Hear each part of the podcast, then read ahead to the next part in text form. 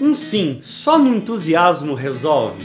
Ou será que traz frustração se ele não é dito conscientemente? Pois é, é isso que nós vamos falar sobre esse assunto, mas no âmbito da nossa fé nesse vídeo de hoje, por isso fica comigo até o final, vai ser uma grande bênção. Eu sou Nando Mendes e seja muito bem-vindo, muito bem-vinda nesse nosso novo episódio da série Tempo para Deus. Mas antes, você sabe, deixe seu like, se inscreva no canal e ative o sininho para você não perder nenhum conteúdo Vamos lá para esse momento de intimidade com o Senhor.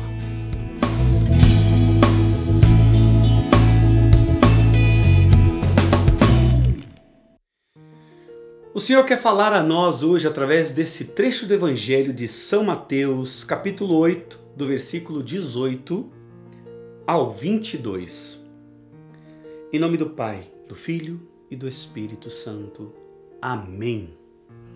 Certo dia, Vendo-se no meio de grande multidão, ordenou Jesus que o levassem para outra margem do lago. Nisso aproximou-se dele um escriba e lhe disse: Mestre, eu te seguirei para onde quer que fores.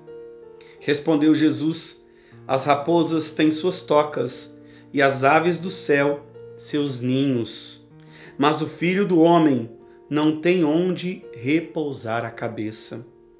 Outra vez, um de seus discípulos lhe disse: Senhor, deixa-me ir primeiro enterrar meu pai.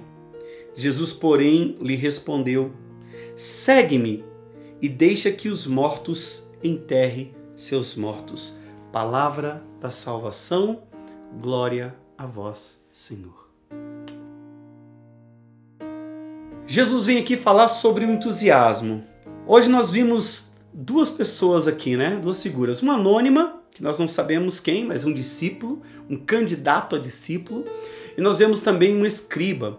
O escriba era alguém que conhecia muito bem as leis, conhecia muito bem a Sagrada Escritura, era alguém privilegiado, era alguém que tinha certamente uma condição financeira muito boa, porque tinha conhecimento era alguém privilegiado na sociedade. Mas olha só, Jesus ele vem na verdade ajudar tanto um personagem como o outro a ter um melhor discernimento, ou seja, ele vem tirar todas as falsas expectativas né? Ele vem mostrar que talvez esse escriba, se ele falou isso para o escriba e também para esse discípulo, certamente eles precisavam dessa orientação de Jesus, assim como nós também. Imagine quando a gente vai assumir uma missão dentro de uma das nossas paróquias, das nossas comunidades ou de uma pastoral.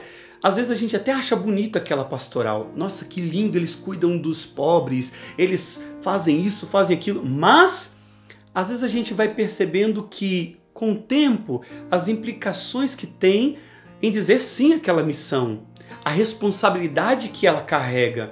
Ou seja, não deve ficar só no bonito. Eles ouviam Jesus falando, gente. Imagine, eles ouviam Jesus falando, eles viam os milagres acontecendo, os prodígios e certamente estavam muito encantados. Imagine esse escriba, conhecedor das Sagradas Escrituras, eles tinham uma percepção, e a gente já viu isso antes, uma percepção às vezes equivocada do Messias. Uns esperavam um Messias político ou como um novo Davi, enfim. Agora esse uma coisa bonita é que ele tinha uma disposição e Jesus fez com que ele entendesse, ajudou nesse discernimento. Nós não sabemos se ele assumiu ou não, mas Jesus está dizendo para nós porque nós corremos o mesmo risco nos dias de hoje de ficarmos presos nos milagres, achar que servir a Jesus vou ter só parte boa, né? Que eu vou, vou só colher bênçãos e bem. Claro, tudo é bênçãos, mas nós vamos passar, vai ter exigências, vão ter muitas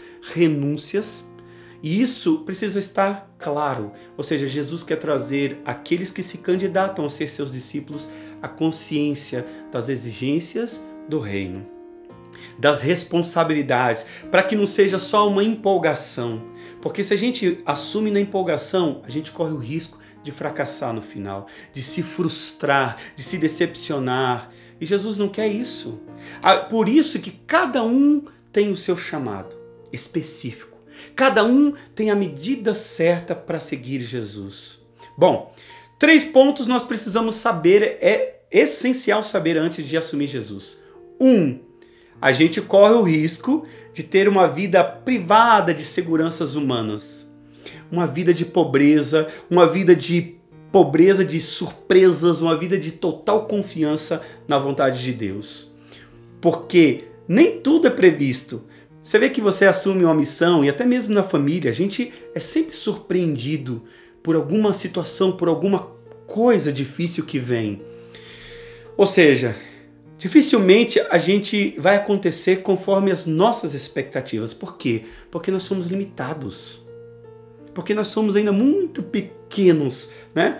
As, o segundo ponto, disponibilidade para a missão. Sem calcular esses riscos, porque temos esses riscos, né? Sem colocar condições, sabe? Sem ficar assim, ah, eu só vou seguir, eu só entro se for nessa pastoral, se for com esse meu amigo, se for nesse horário, se for.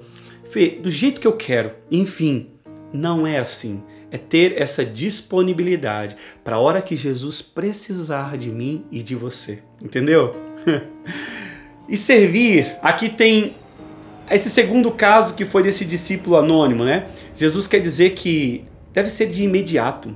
Eu não tenho que esperar, porque aqui, gente, quando está falando de, do, do, dele enterrar o seu pai, não quer dizer que naquele momento ele estava querendo ir para o funeral, que o pai dele já estava morto. Não. Está dizendo se assim, ele estava vivo. Ele estava querendo apenas dizer que ele ia ter que deixar os pais agora. Não. Ele só ia seguir Jesus quando os pais dele viessem a falecer ou tivessem falecidos. Ou seja, ele, ele queria. Segura um pouquinho, Jesus. É como se fosse uma desculpa, sabe? E talvez isso também possa ser um grande ensinamento para as nossas desculpas. Ah, Senhor, eu vou te seguir quando a minha vida financeira estiver melhor. Eu vou te seguir quando eu tiver melhores condições. Ah, Jesus, eu vou te dar. Olha, quando eu ganhar na loteria, quem sabe eu consiga dar o dízimo, não é? Ah, eu, eu vou conseguir ajudar minha paróquia mais quando eu tiver condições. Gente, nós já vimos aqui que não tem desculpas. A gente já viu Jesus falando da viúva que oferta tudo. A gente já viu tantos episódios aqui em que Jesus o que ele quer? Ele quer a sinceridade do nosso coração. Ele quer uma disponibilidade e outra. Se queremos aceitar Jesus, Jesus deve ser o primeiro lugar. Não é primeiro vou enterrar, porque por isso que às vezes foi duro que Jesus disse aqui porque ele certamente precisava ouvir. A gente precisa, em primeiro lugar, ter Jesus, ter o Senhor em nossas vidas. E se a gente aceita Jesus, a gente aceita também os projetos de Jesus, que é o que? O reino de Deus. Ou seja, seja feita a vontade de Deus assim na terra como no céu. E aí, quando a gente aceita isso consciente, some a atenção de nós. Quando a pessoa ela tem disponibilidade, quando ela tem consciência, sabe o que acontece? Eu já passei por muitas dificuldades na missão, não vou, não vou mentir para você. Todos os missionários, eu tenho certeza que você tem enfrentado dificuldades ao anunciar o amor de Deus, o evangelho, mas acima de tudo a gente sabe que vale a pena. E outra coisa, temos paz no coração quando é vontade de Deus. Por isso, o que, que Jesus quer dizer? Não vá pelo entusiasmo, não. Antes, tenha discernimento, tenha ponderação. Porque nós vamos precisar renunciar muitas coisas, viu? Você vai precisar renunciar muitas coisas para ser verdadeiramente feliz. E é isso que nós vamos pedir isso hoje para Jesus. Sabe o que nós vamos pedir para Jesus? O desapego. Que, que o nosso coração seja um coração cada vez mais livre, que nós sejamos conscientes que esses riscos poderão acontecer, mas o Senhor há de nos capacitar. Amém? Feche o seu coração agora. Feche os seus Feche os seus olhos agora. Abre o seu coração e se coloque agora inteiramente na presença do Senhor. Ele que te chama. Se ele traz essa palavra para você porque ele conta contigo. Sim, diante das suas limitações que ele já conhece, diante das suas fraquezas que ele sabe, mas ele quer ser a tua fortaleza agora. Ele quer contar contigo, ele quer se utilizar da sua história de vida, por mais marcada que tenha sido, por mais difícil. Sim, e mesmo que você não entenda como, ele não está dizendo para esses aqui como vai ser o passo a passo. Não, ele vai ensinar a cada dia, à medida que você for precisando, ele vai te ensinar, ele vai me ensinar. Ele não te espera perfeito para segui-lo. Ele não te espera sem pecados para segui-lo, mas ele te espera com esse desejo, com esse coração aberto cada vez mais desapegado. Vai falando para ele agora sim, Senhor. Eu quero, Jesus. Eu quero dizer sim, e eu quero dizer sim consciente. Eu quero contribuir com o teu reino. Eu quero abraçar o teu reino, Senhor, o teu projeto, Jesus, para minha vida, mesmo que eu não entenda, Senhor. Mesmo que eu não entenda, por isso aumentai a minha fé, Senhor. Eu desejo, Jesus, eu desejo trilhar os teus passos, eu desejo corresponder fielmente ao teu chamado, ao teu amor. Sim, Jesus, vem. Eu não quero ficar só nas empolgações, nos momentos de não, de euforia, nada disso, Jesus. O que eu quero de verdade é fazer a tua vontade. Ajuda-me, Senhor. Eu sei que estás comigo. Eu sei que o Senhor me capacita. Por isso, desde já, Jesus, obrigado por contar comigo. Obrigado, Senhor, por falar comigo agora tão fortemente através da tua palavra. Obrigado por me alimentar da tua palavra. Obrigado, Jesus, por contar com a minha contribuição. Mesmo sabendo, Senhor, das minhas limitações, obrigado, porque eu sei que eu posso contar contigo e estamos aí, Jesus, à disposição. Eu me coloco à tua disposição.